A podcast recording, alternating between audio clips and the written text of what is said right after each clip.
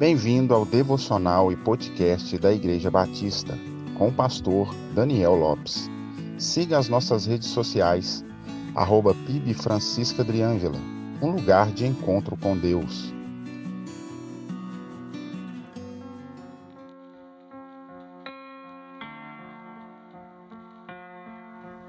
À medida que a humanidade se desenvolve e avança em vários aspectos, como tecnológicos, científicos, filosóficos e outros, os seres humanos começam a ser afetados de diversas formas, e muitas vezes de forma negativa.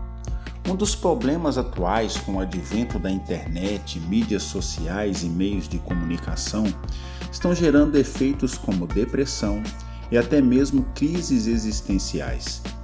Os relacionamentos se tornaram superficiais e líquidos, como diz o sociólogo polonês Zygmunt Bauman, e aquilo que aparentemente parece unir, na realidade tem distanciado as pessoas ainda mais. O homem não foi criado para viver só. O próprio Deus declarou isso quando disse: Não é bom que um homem viva só. Far-lhe-ei uma disjuntora. Gênesis capítulo 2, verso 18. Deus criou o homem para viver em comunhão com ele e com o próximo. O sábio Salomão reconhecia a importância de viver em comunhão e unido a outras pessoas.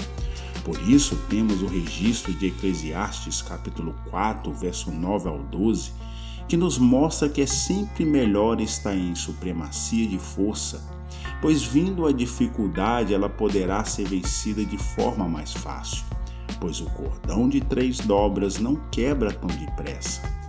Salomão também reconhecia que ninguém deve andar sozinho, pois a vida é um aprendizado contínuo e sempre vamos aprender uns com os outros.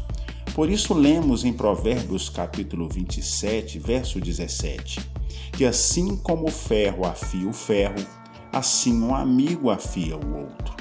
Em toda a Escritura somos motivados a viver em comunhão, praticarmos a generosidade, a ajuda mútua, a se alegrar com os que se alegram e chorar com os que choram, como diz Romanos capítulo 12, verso 15.